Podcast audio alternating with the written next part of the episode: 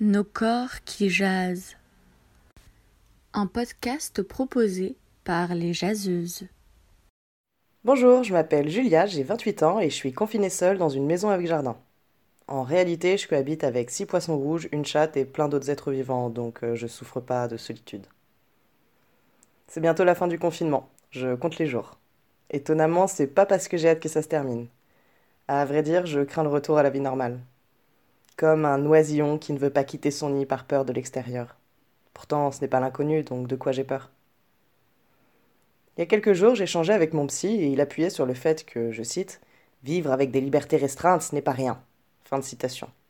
Hmm, certes, mais il le disait avec ce ton qui veut dire Je t'invite à y réfléchir. Alors ok, nos libertés de mouvement et de réunion sont ébranlées. Et malgré ça, je ne me suis jamais senti aussi libre de ma vie. Par opposition, ça voudrait dire qu'en temps normal, je suis esclave, mais de qui ou de quoi? J'arrive pas trop à expliquer ça. J'ai besoin de comprendre cette dichotomie qui m'anime. Me vient immédiatement en tête l'image du visage de Mandela personnalité éminemment libre malgré des décennies incarcérées et privée de nombreuses libertés. De manière moins extrême, est-ce donc ça que je suis en train d'expérimenter?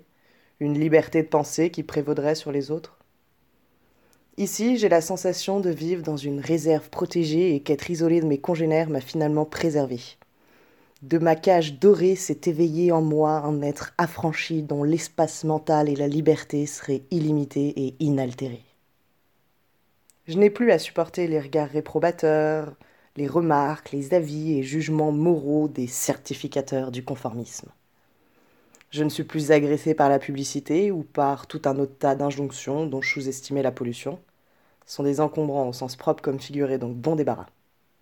Je prends davantage conscience que ces assauts quotidiens et multiformes sont des tortures perfides qui martèlent nos esprits, mutilent nos corps et pourrissent nos âmes. Ici, il n'y a rien ni personne pour me complexer, me blesser, dicter ma conduite, juger mon apparence ou ce que je fais de mon enveloppe charnelle. Pour la première fois de ma vie, je suis libre de penser et d'agir comme bon me semble. Donc oui, j'ai peur de redevenir esclave d'un régime viriarcal et totalitaire. Je ferai tout mon possible pour protéger cet acquis et rester affranchi, peu importe le prix.